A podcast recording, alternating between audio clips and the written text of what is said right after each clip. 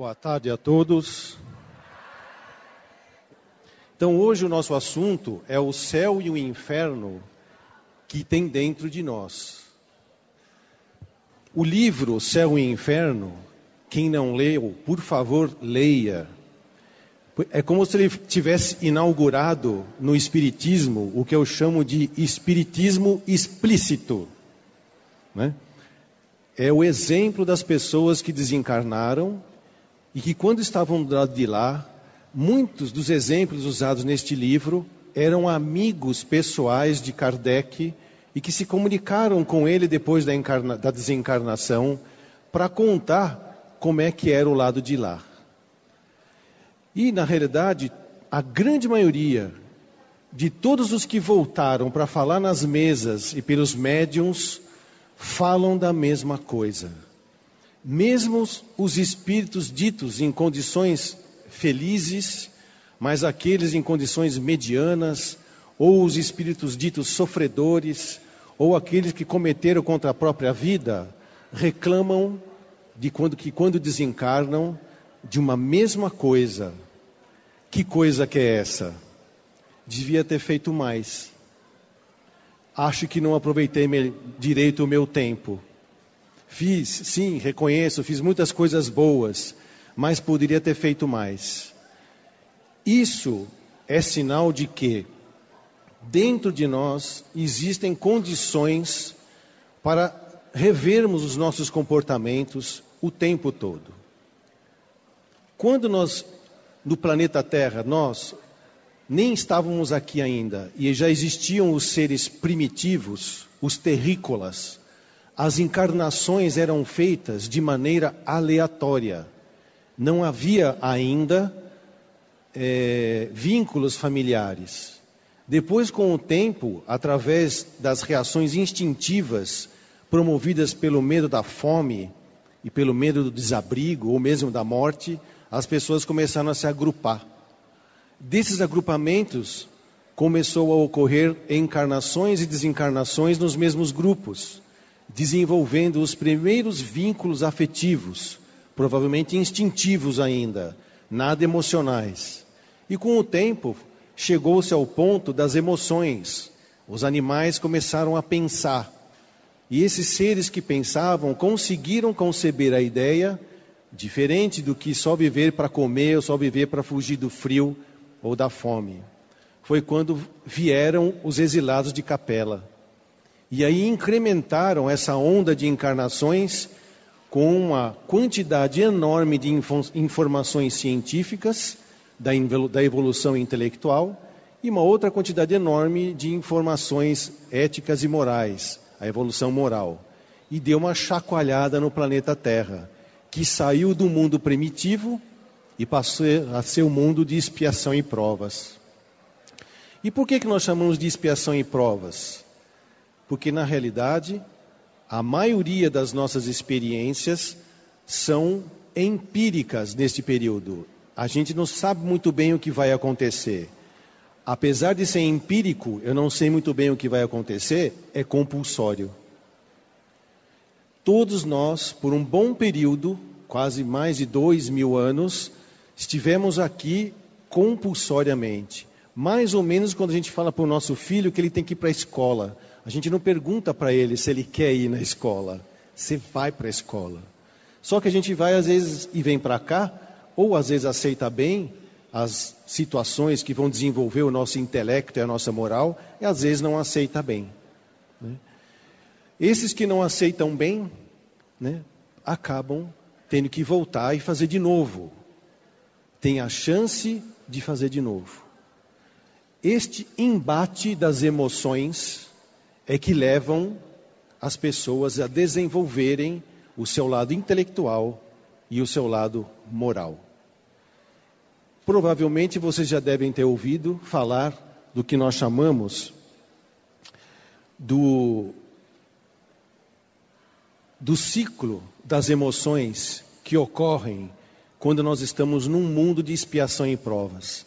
Esse ciclo, ele é necessário, ele não é feio nem bonito, ele não é certo nem errado, é o que é possível. Por isso, nós ficamos girando várias vezes o medo, a raiva, a culpa, o medo, o controle. A raiva, a culpa, o medo e o controle. Vou deixar aí até vocês ficarem hipnotizados e acharem que já estão em nosso lar. É?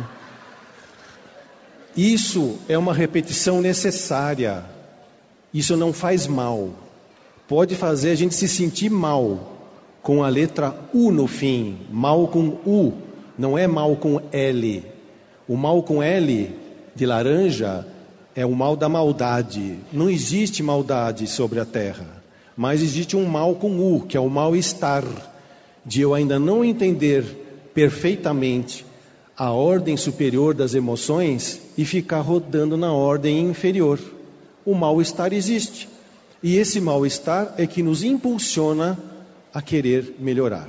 Vou parar para o pessoal não ficar doente. E aí então eu estudei de uma maneira do ponto de vista espiritual cada uma dessas emoções e o que nós podemos fazer com ela. Para que, que serve a raiva? A raiva tem o mesmo, assim como todos os outros elementos desse ciclo, tem a mesma função dos pezinhos que nós encontramos nas academias para melhorar os músculos. Alguém já foi numa academia que não tem pezinho? Se foi, foi fazer o que lá? Não é? Só se era academia de dormir, não é? Fazer teste, ser piloto de teste de colchão, não é? Não, nós estamos no planeta Terra desenvolvendo a tolerância. Passar raiva é a única maneira que você tem de treinar a tolerância. E nesse sentido, você pode olhar para ela, utilizar a sua raiva, nem engolir, que vai virar doença, e nem cuspir a raiva. É como a gente fala, nem engolir sapo e nem cuspir cobra já podemos, neste exato momento do mundo, do planeta, falar da raiva, porque a raiva é apenas uma emoção e não é um sentimento. É uma emoção que nos protege contra as intempéries e as ameaças. Se eu não sinto raiva, eu não fujo, eu não luto da ameaça. O problema é que nós passamos dois mil anos guardando raiva, achando que ela é mais importante do que ter sentimentos. Então a raiva mantém a nossa tolerância em dia. É o pezinho que vai preparar o nosso músculo da tolerância. Depois, muitas vezes por causa da raiva, a gente comete coisas ou se omite propositadamente em algumas coisas, provocando mal-estar nas pessoas. Aí vem a culpa que, que nós podemos fazer então, exercitando a culpa para quê? Para a gente poder olhar para nós mesmos, sem desculpas e sem se martirizar, sem ficar justificando os nossos comportamentos, mas estudando a autoobservação, né? olhar para nós mesmos, puxa, escapou, né? eu engoli a raiva e morri mais cedo de câncer no estômago, né? Ou então eu cuspi a raiva e causei malefícios a uma população inteira. Né? Não, a gente pode rever os nossos comportamentos. Depois da culpa vem o medo. Medo do quê? Né? O medo de que se eu posso engolir e cuspir a raiva, os outros também podem. E será que alguém não vai fazer isso comigo? Será que eu não tenho que me proteger? Eu acabo ficando um cara desconfiado, paranoide, né? Tem que comprar armas, né? Me, me armar contra as pessoas, descobrir o que elas estão pensando, o que elas estão querendo de mim, e aí eu esqueço que eu tenho que confiar em algo superior a mim, né? Por isso que o medo ajuda a gente a desenvolver a confiança. Não é assim? Então, quando nós estamos no mundo de expiação e provas, nós estamos lá porque nós merecemos. E não é no sentido negativo, é no sentido do que é possível. Seria judiar de nós, maltratar-nos, colocar-nos num mundo superior e nós não ter, não, se não tivermos essas qualidades desenvolvidas. nós vimos nos sentir inferiores ou inferiorizados. Depois do medo vem o controle. Como eu tenho medo que as coisas podem acontecer, que as pessoas podem fazer para mim, que eu tenho que eu tenho que ficar controlando, controlando as coisas, controlando as pessoas, controlando as instituições. Eu tenho que saber de tudo, né? E aí eu começo a perceber que eu não tomo conta de mim. Estou tomando conta do outro, das coisas e não tomo conta de mim. Por isso, esse ciclo da raiva, culpa, medo e controle precisa ser gasto, precisa ser vivido. E não vivido num sentido, vou fugir disso. Não. Vou engolir a raiva e parecer que sou bonzinho. Vou fingir é, que não tenho culpa, me desculpando com as pessoas. Vou fingir que não tenho medo, sendo impetuoso. E vou fingir que não controlo, largando as coisas e as pessoas ao meu lado. Há de se ter o equilíbrio, ok? E qual é a resposta? Né? A resposta é quando nós decidimos responder por nós mesmos, com essas três qualidades espirituais adquiridas depois de dois mil anos treinando num mundo de expiação e provas. Quais qualidades? A honestidade. Ah, honestidade, mas você está falando que eu sou desonesto? Mas eu pago as minhas contas, né? Eu não roubo, eu não mato, eu não xingo. Não, não é dessa honestidade. Isso não é honestidade. Isso são obrigações mínimas do convívio social.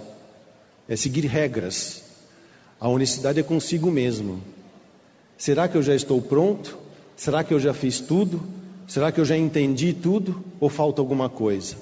Por isso tem que ter também a mente aberta para poder ouvir e perceber coisas que às vezes eu também não estou muito acostumado e que às vezes pode me chocar ou até me ofender, se eu permitir. E depois que eu ouvir a coisa certa ou a coisa boa ou uma melhor oferta, ter a boa vontade de fazer diferente. Porque não adianta nada eu ser honesto, admitir que eu não sei uma coisa, ouvir a lição do que é certo e não fazer nada.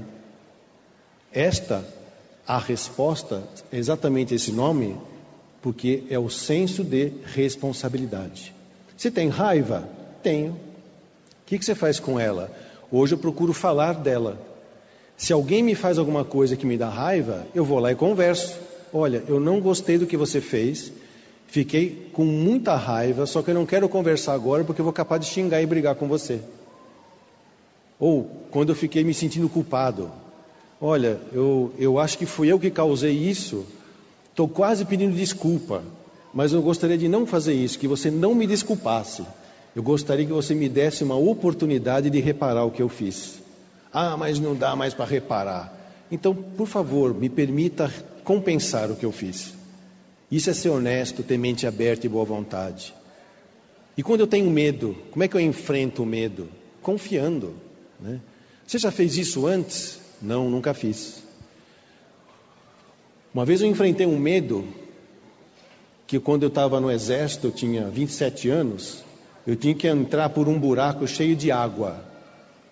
E no começo eu olhava lá de cima, eu falava para o soldado, eu não, eu não sei nadar. E ele falou, não tem problema, pode entrar. Aí é claro que a minha farda quase ficou marrom, apesar de ser verde oliva, certo? Principalmente naquelas partes mais baixas. Eu entrei.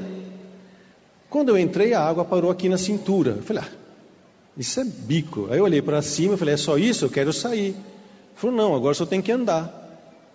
Andar onde? Por esse túnel, que ficava só uns 20 centímetros sem água. E no escuro. E ter que sair em algum lugar que eu não sabia onde era. Aquele dia, a coisa piscou, como a gente fala coisa piscou. Porque além disso, eles ainda ficavam batendo a tampa, tam, fazendo barulho, e você só tinha um fio que você sabia para onde que você tinha que segurar, que de vez em quando dava um choquinho.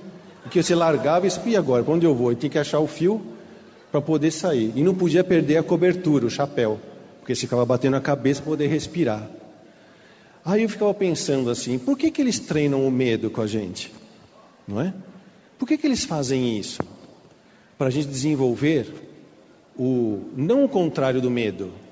Porque o soldado bom é o soldado que tem medo.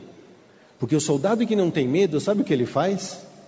ele desobedece, ele se precipita ou ele foge. É para desenvolver em nós a coragem, né? e não a falta de medo. Agir de coração. E o que, que nos fazia agir de coração? O sentimento de, patriot, de patriotismo. Né? Os hinos que a gente canta no exército é por amor à pátria, é uma coisa que é abstrata. Mas quem é a pátria? Aí eles ensinavam: a pátria é a sua mãe, a sua família, a sua esposa, podendo sair na rua e ninguém ameaçar de tirar a liberdade, de torná-los escravos né, de um povo estranho. Então, esse, esse ritual todo da raiva, a culpa e o medo, o medo é para desenvolver a coragem, né, a confiança. Eu confio. Né? E depois a gente acaba treinando o controle. Né? Como que eu aprendo a não controlar as pessoas? Conhecendo as pessoas. Né? A gente controla porque a gente não sabe o que o outro pensa. Por que, que não conversa com a pessoa? A gente pode se aproximar. Vocês acabaram de fazer um exercício de olhar para o lado. Né? E é esse o grande exercício do mundo de regeneração que nós estamos entrando. A resposta é essa: responder pelo que eu faço, e tão e apenas somente só pelo que eu faço. O que é honestidade? A honestidade é você olhar para si e descobrir o seu real tamanho. Ver as coisas que você gosta, as coisas que você faz. Tem coisa que a gente gosta, mas acaba não fazendo. Tem coisa que a gente não gosta, mas é obrigado a fazer, não é assim? E tem coisa que a gente não gosta e tem coisa que não faz também. Isso é importante a gente ter isso dentro da nossa mente, em função de saber qual é o nosso real tamanho. Real tamanho significa humildade. Olha, eu só posso ir até aqui, mas eu vou até aqui. Eu não me omito e nem me arrogo ir além do que eu posso. Eu faço exatamente o meu real tamanho. Exercitando o real tamanho, eu desenvolvo novas possibilidades, eu avanço, eu cresço. Por isso eu preciso ser honesto. Eu preciso olhar para mim com humildade e admitir: este sou eu, é assim que eu contribuo, é assim que eu existo. Porque não tem ninguém abaixo de Deus que é errado. Vocês acham que tem, alguém errado aqui? Só você? Eu estou vendo ver se o pessoal olha, né? Porque o pessoal é curioso, né? Também sabe quem é o errado, né? Ninguém levantou a mão, viu? Ninguém. Por que, que nós não somos errados, apesar de fazer algumas coisas erradas? Porque Deus não faz nada errado. E nós não estamos aqui para errar, nós estamos aqui treinando. Então, pode ser que de vez em quando a gente falha, principalmente se não formos honestos. E se, se você falhar, você vai ser compreendido e orientado. Vamos fazer de novo, porém diferente. Ok? O que é mente aberta? Isso é um esquema interessante de psicologia, a famosa janela de Johari. Né? Presta atenção que existem quatro maneiras de você existir. Uma coisa é, é o que você, é, é, o que os outros olham para você e sabem de você, e você também sabe de você. Tem coisas que você sabe de você, mas os outros não sabem. Tem coisas que os outros sabem, mas você não sabe, né? E tem coisas que nem os outros sabem, nem você sabe. Não é interessante isso? Por isso que é importante manter a mente aberta. Sabe, não se ofender com críticas. observar a crítica. Ou absorver a crítica. A gente costuma assim, estuda a sua dor, que normalmente vem com a crítica, para que não vire uma revolta. Isso chama-se mente aberta. Mente aberta não é vou com tudo, vou fazer tudo. Não. Tem uma peneira aí, tem um filtro, que é isso que nós estamos começando, que eu falei para vocês. É mais ou menos isso que a gente exercita, exercita como mente aberta. Não é sair por aí fazendo tudo. Tem que experimentar tudo. Não, não é isso. Eu quero ver o que me convém. Essa frase não é minha, né? É do apóstolo Paulo. Tudo me é lícito, mas nem tudo me convém. Isso é mente aberta. Depois vem a boa vontade. Né? A boa vontade é permanecer se relacionando com as pessoas. coisas, pessoas e lugares. Permita-se estar participando da vida com as outras pessoas. É pela troca que a gente vai melhorar. Vou parafrasear uma frase do Dr. Adão Nonato. É? ele, você já deve ter ouvido ele falar isso. O seu lixo é a lixa que lixa o meu lixo. Essa frase é dele, não é minha. Isso é a boa vontade.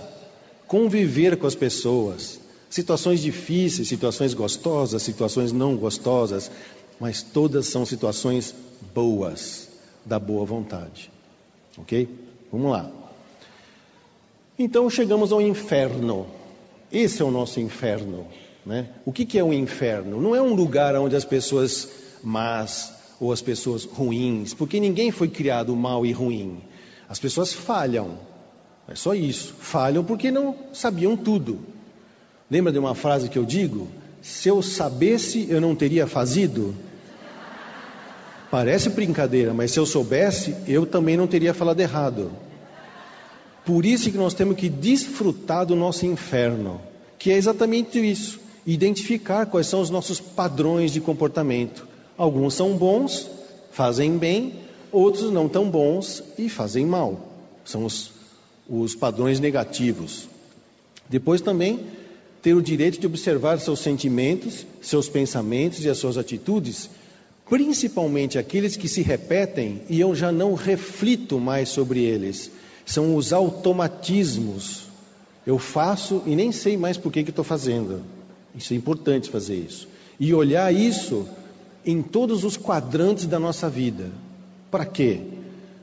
Porque o inferno é exatamente a arte de evoluir. E a arte de evoluir é a arte de se contrariar. Esse é o nosso inferno, se contrariar.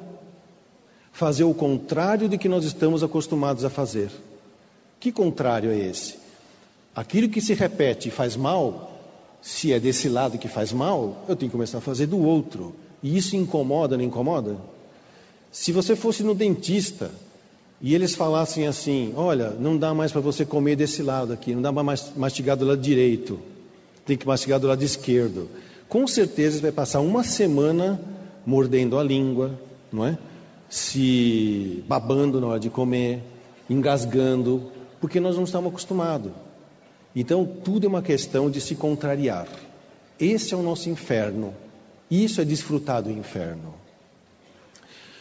Quando você quer se estudar e quer saber se você está tendo algum padrão de repetição que te faz mal, você tem que olhar em todos os quadrantes da sua vida. Se você está encarnado, você tem que olhar o seu padrão biológico na questão do relacionamento consigo mesmo através do seu corpo físico e do seu corpo físico com os outros corpos físicos de outras pessoas também encarnadas que nem você. Então nós falamos de tudo aqui: hábitos alimentares, né, é, de higiene, o, como que você se veste. Tudo isso pode trazer sofrimentos, infernos que podem ser mudados na vida da gente. Quantas pessoas não ficam tentando entrar numa calça, não é? Que quando você passa na rua, o pessoal fala assim: puxa, Deus é justo, mas a calça dessa moça. Não é assim? Até Deus entra na calça. Quando na realidade o problema não é a calça. E também não é quem está dentro dela. É não prestei atenção na minha maneira de alimentar. Puxa, mas parar de comer? Não, ninguém está falando que você tem que parar de comer, mas tem que fazer diferente. Isso contraria. Bem-vindo ao inferno. Se contrariar é um inferno. Eu posso falar por mim, não posso falar por vocês. Esses dias eu estava me dando conta que eu já tenho 54 anos. Não é? Aí eu fui pensando assim, puxa, demorou 50 anos para mim ter um mínimo de responsabilidade que eu tenho hoje na minha vida. Vocês falam, mas ele não é responsável? Eu não me lembro de ser tão responsável como eu sou nos últimos quatro anos. É engraçado isso. Né? E aí, mas como que ele não é responsável? Ele não é médico, ele não atende as pessoas, ele não faz as coisas. Fazia, repetia, mas não refletia. Eu falei, mas para que, que serve tudo isso? Onde eu vou chegar? Eu ficava imaginando coisas que vocês devem imaginar, que todo mundo imagina. Se eu fosse católico, porque eu quero ir para o céu, não é? Se eu fosse protestante, porque quero acordar com Jesus. Se eu fosse espírita, eu, já que eu sou espírita, porque eu quero ir para nosso lar. Não é? Não. Nós já estamos vivendo a espiritualidade. É dessa maturidade que eu adquiri. Eu já estou vivendo a espiritualidade. Eu não preciso desencarnar para isso. Precisa? Você já pensou entre Emmanuel agora aqui? Irmãos, preparamos para vocês um desencarne coletivo. Vai dar tumulto. Vai ter dois tipos de fila: os que para sair e os que para ficar. Não é? Não, a gente começa a perceber que já está vivendo a espiritualidade depois de um certo tempo. Eu demorei 50 anos, porque eu sou deficiente, não tem problema nenhum. É a minha, é a minha, tinha umas falhas, mas fui adquirindo. E por que, que eu fui? O que, que eu fiz? Pra vocês terem uma ideia, a primeira vez que eu fui fazer terapia, a minha psicóloga, que graças a Deus não era espírita, porque senão ela ia me enrolar, a gente ia ficar enrolado. Não porque seja errado ser psicólogo espírita, não é isso, tá? Porque ela não deixou, ela não entrou na minha. Porque o problema não era ser espírita, tá? Era ser, como nós vamos ver daqui a pouco, era ser fanático. Então, quantas vezes ela não me dava um joelhaço, sabe aquele analista de Bagé que dá um joelhaço psíquico? Ela batia em mim, quase, né? Dizendo assim: para de fugir da vida através da religião. Ela chamava isso de fuga mística. Eu fiz muito disso. Sabe, Freud explica, que é coisa de psicólogo, psiquiatra? Então, João explica. Né? Eu tinha lido uma página do Evangelho, eu já explicava o universo. Né? Demorou para me perceber que eu já estou no universo. Então vocês também já estão no universo. E se vocês estão nesta parte do universo chamado Terra, e estão encarnados, você tem que cuidar do seu corpo. Ok? O quadrante psicológico, também nós temos vários padrões de repetição. E às vezes essas repetições são tão intensas e automáticas que elas acabam virando problemas orgânicos. É o que nós chamamos de medicina psicossomática. Né? Por isso que é importante você se estudar psicologicamente também. Senão a gente acaba ficando refém do nosso inconsciente, sabe? repete, repete, repete, não reflete, só vai parar para pensar quando está doente, né? quando vai parar no hospital. Aí fica lá pensando o quê? Ai meu Deus, o que, que eu fiz para ter essa, esse câncer de estômago? Será que eu comi muita coisa ruim? Ou será que eu não comi o que eu não queria? Não, não tem nada a ver com a comida. Né? Tem a ver com a sua relação com a vida. Né? A comida em si, as coisas em si, elas não têm muito significado uma coisa que eu vou falar para vocês que a gente vê, às vezes não interessa o que está acontecendo conosco, interessa como a gente vê e sente aquilo que está acontecendo. Então tem pessoas que de manhã cedo já deixa cair a colherinha de café no chão, pronto, já tem que chamar o resgate, pegar a camisa de força, dar sossega leão, tem que internar no Juquiri por uns três meses. Outras pessoas vão no nosso consultório relatando um caso: olha, minha família inteira morreu numa enchente, eu estou só com a roupa do corpo, chora, está triste, mas não enlouqueceu. O que, que significa isso? Capacidade de perceber as coisas de acordo com o seu conteúdo. Então, vamos observar o nosso conteúdo emocional. Sabe aquele pensamento oculto que a gente não conta para ninguém? Conta para o psicólogo. Conta para alguém, sim. Confessa. Esse é o, o, o efeito da confissão. Partilha com alguém da sua confiança. Passe por essa contrariedade. Bem-vindo ao inferno. Falar do que ninguém quer falar. Esse é o inferno. Quadrante social. São padrões das nossas atitudes, muitas vezes impulsivas e inconscientes, principalmente movidos pela propaganda e pelo marketing. Né? A gente vai, faz, repete e se sai achando que está satisfeito. E no fundo, saiu vazio. Não é assim que acontece com as compulsões, por exemplo? compulsão para comer, compulsão para comprar. compulsão a sexo, compulsão a droga. Depois que você achou que preencheu, o vazio volta e volta pior. Então nós, nós podemos também estudar, vamos dizer assim, os nossos comportamentos. Eu tinha um comportamento muito interessante. Você sabe que eu nunca me dava mal com ninguém até uma certa idade. Sabe por quê? Eu não, faz, não saía com ninguém. Uma boa maneira de você não ter problemas é não se relacionar com as pessoas, tá? É como evitar pessoas ou então assumir posturas muito preconceituosas. Ah, não, essa gente tarada eu não quero participar. Ah, não, com aquele pessoal que pensa assim eu não vou fazer. Você vai se isolando, vai criando um padrãozinho egoísta e se isola. E aí depois fica indo lá no Pai de Santo perguntando quem é que vai casar comigo. Cadê o meu amor da minha vida? Onde você está? Isso foi o que eu ouvi da minha psicóloga. Sai de cima das montanhas, vem andar com a gente aqui em cima, aqui no chão. Né? Vem feder com a gente, ela falava assim. Vem se lambuzar. Depois que você experimentar essas coisas que são de Deus, depois você pode olhar para Ele. Primeiro você tem que viver aqui conosco, no inferno. Bom, bom. E o quadrante espiritual, que eu às vezes divido em dois: o quadrante espiritual horizontal, que tem a ver com as nossas relações aqui, ó, entre nós. Né? São valores espirituais. Que estão os valores éticos, que são as regrinhas que a gente combina entre os que fazem a mesma coisa, e os valores morais, que é o que, o que é considerado certo e errado naquele grupo. Isso também é um inferno. Porque muitas vezes a gente fica querendo parecer bonzinho e passa por trouxa. O meu apelido no exército era Tenente Navajas, o bonzinho. Todos os soldados queriam passar comigo e eu adorava.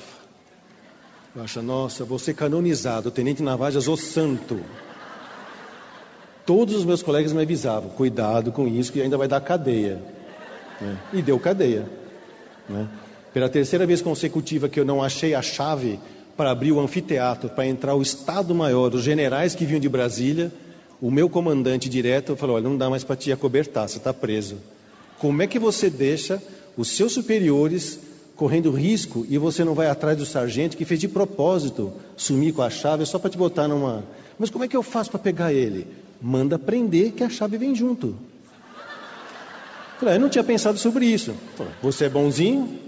Né? Ok. Depois vem o quadrante espiritual, que é o vertical, que é a maneira como você se liga a Deus. Aí pode ser do jeito que você quiser, tá? Não tem muita receitinha.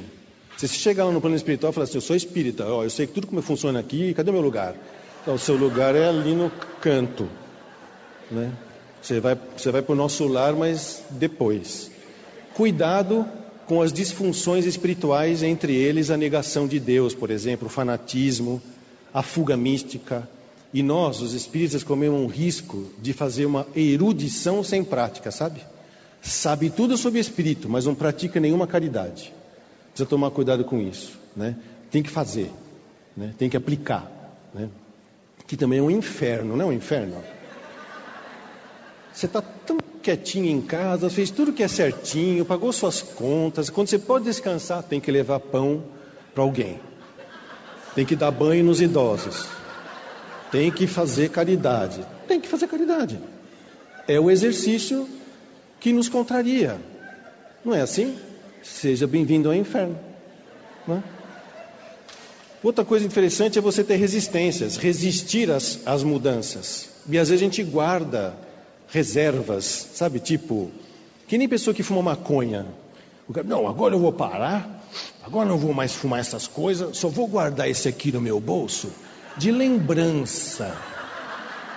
A gente faz, a gente dá um jeitinho de poder continuar fazendo, ou fazer um pouquinho diferente, mas continuar fazendo as mesmas coisas e aí o que é pior, esperando o resultado diferente. Esse é o inferno. Achar que a gente consegue se enganar. Esse é o inferno. Por isso é importante fazer sempre, todo dia, um inventário. O que, que eu estou conseguindo aceitar em mim? É uma falha. Por quê? Porque eu não sou perfeito. Que ideias novas eu me permito ter? Sim. Já pensou trocar de time? Quem é palmeirense aqui? Vai para o Corinthians.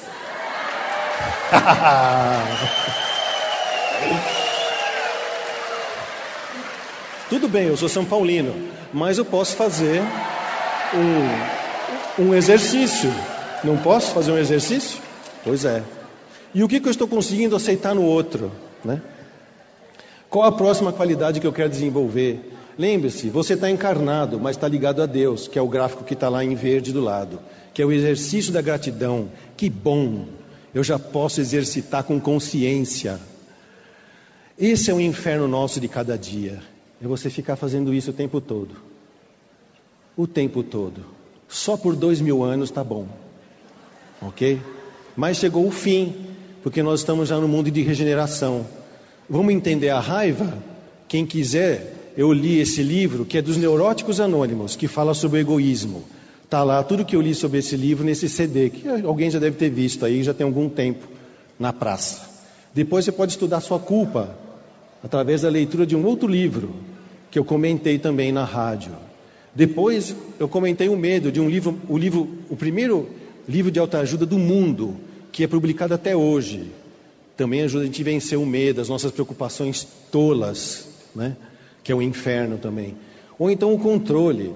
Como é que faz para mim poder aprender a viver e deixar viver, né? sem perder o controle da minha vida, controlando a vida dos outros? Também foi comentado. E finalmente a resposta, que foi lançado hoje esse CD, a resposta. Vocês devem ter visto talvez aqui nas nossas vendas aqui.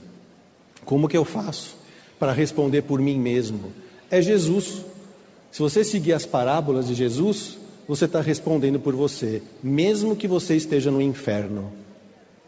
Ok? Esses são os quatro instrumentos da alma: trabalhar o egoísmo, o orgulho, o desespero, que é a falta de esperança, e a frustração, que é a perda do controle, ou seja, eu dei o controle para Deus, ok? Esses são os valores éticos que nós estamos aprendendo. A alteridade, que é aprender a conviver com as diferenças, ou seja, a aceitação do mundo como ele é, das pessoas como elas são e de eu como eu sou, pelo menos neste momento. Transparência, que é ter honestidade, mente aberta e boa vontade, está ligado a Deus em alta fidelidade, porque Ele é totalmente transparente e a sustentabilidade, que é coerência entre o que você sente, o que você pensa, o que você fala e o que você faz. Esses são os valores éticos do mundo da regeneração. E os valores morais eternos, que é o amor e a verdade. O amor como uma, uma ação cristã e a verdade como uma orientação simples, porém com respeito ao outro dizer não. E aí eu tenho uma notícia para vocês, que eu tenho um exemplozinho de como que vai ser o mundo de regeneração. Jesus, ele não veio abrir as portas do céu para nós. Não. Lamento dizer, mas ele veio abrir a porta do inferno. Eu fiquei sabendo esses dias. E sabe por quê? Para que nós pudéssemos sair dele.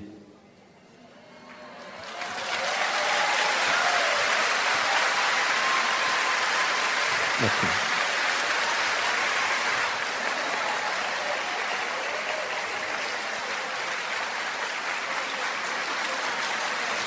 Hum. Obrigado, pessoal.